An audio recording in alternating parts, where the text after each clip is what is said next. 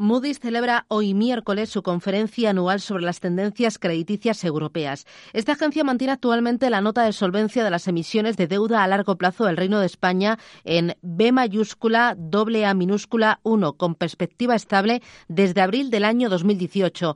Es la calificación soberana más baja asignada a España entre las principales agencias de rating. Catherine Mulbroner es analista principal para España de Moody's. Catherine, ¿qué tal? Muy buenos días. Buenos días a eh, usted. Eh, Catherine, ¿cuál es la visión de Moody's sobre la economía española? Tenemos unas perspectivas bueno, bastante positivas en cuanto al crecimiento. España ha crecido a tasas mayores que el resto que el promedio de, la zona ah, de la zona euro eh, dentro de los últimos años y algo es, seguramente un, aspecto positivo que vemos eh, lo importante también y lo positivo es que hay factores estructurales detrás del crecimiento positivo, es decir, ganancias de competitividad, el desapalancamiento del sector privado, mm, un aumento salarial moderado, una flexibilidad mayor del mercado mm, laboral, todo, todo esto son, son factores positivos. En el lado negativo, sin embargo, tendríamos déficit y deuda, las dos Ds, ¿no? Los grandes desafíos. Exactamente, exactamente. Eso, vamos, hemos observado que, claro, el déficit presupuestario ha bajado en los últimos años, pero a un, a un ritmo más lento que en otros países y un ritmo bastante lento si uno toma en cuenta el crecimiento bastante sólido, ¿no? Y la deuda, como, como lo dices, prácticamente no se ha movido y es en un nivel bastante alto. Mm, eh, Moody's eh, viene alertando de una rebaja del rating a España si se hacen las reformas laboral y la reforma de pensiones. Eh, ¿Esto es lo que más les preocupa a ustedes? Creo sí, creo que sí, tanto al lado positivo eh, como al lado negativo, ¿no? Hemos hemos visto un, un ímpetu eh, importante en reformas estructurales en los años uh, después de la crisis, pero en los últimos años, claro, también liado a la falta de un gobierno mayoritario, no hemos observado um, reformas estructurales. Pensamos que la reforma laboral um, ha sido una reforma positiva para, para España.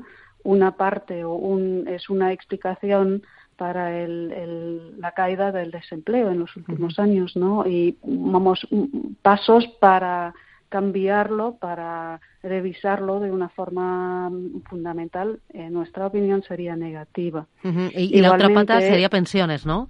Pensiones. Eh, Vamos, también se ha hecho una, una reforma del sistema de pensiones positiva. Eh, claro, se pueden cambiar algunas cosas, eh, hay, hay, hay, que tener en cuenta la, el, nivel de, de, las pensiones, pero otra vez una, una una reversión fundamental de lo que se ha hecho en el 2012-13 sería negativo, sí. Eh, hemos puesto el foco en España, pero hay que mirar al mundo entero, un mundo que está ahora azotado por todo el tema del coronavirus. Eh, ¿Han calculado ustedes el impacto del coronavirus en la economía mundial, en la economía europea también? Vamos, eh, estamos a un punto todavía bastante preliminar, ¿no? Em, la hipótesis que manejamos al momento es que tendrá un impacto importante negativo en China, en algunos de los países asiáticos, pero no necesariamente al nivel mundial. nos hemos puesto en la hipótesis de que será un impacto en el primer trimestre más mucho menos en los, en los trimestres siguientes. Pero claro, eso depende mucho de la, de la severidad, que parece bastante significativa, pero también, bueno, cuando se, cuando se, eh, cuando tenemos un, un medicamento al contra, ¿no? Entonces, al momento no pensamos que tendrá un impacto importante en la economía global, pero es un análisis preliminar. Claro, claro eh, además del coronavirus, eh, eh, si tuviéramos que situar en el mapa el resto de riesgos a los que se enfrenta en este año 2020 la economía global, ¿cuáles serían? Negativo. vemos vemos más riesgos a la baja que oportunidades al alza y eso tiene que ver mucho con el entorno bastante inestable e imprevisible en la política global. ¿no? El, el, riesgo principal que vemos nosotros es la tensión comercial entre los Estados Unidos y China, pero también entre Estados Unidos y Europa. Ya, y esto eh, en un momento en el que la política monetaria ya ha hecho prácticamente todo y ya le queda poco efecto en lo que es la economía real.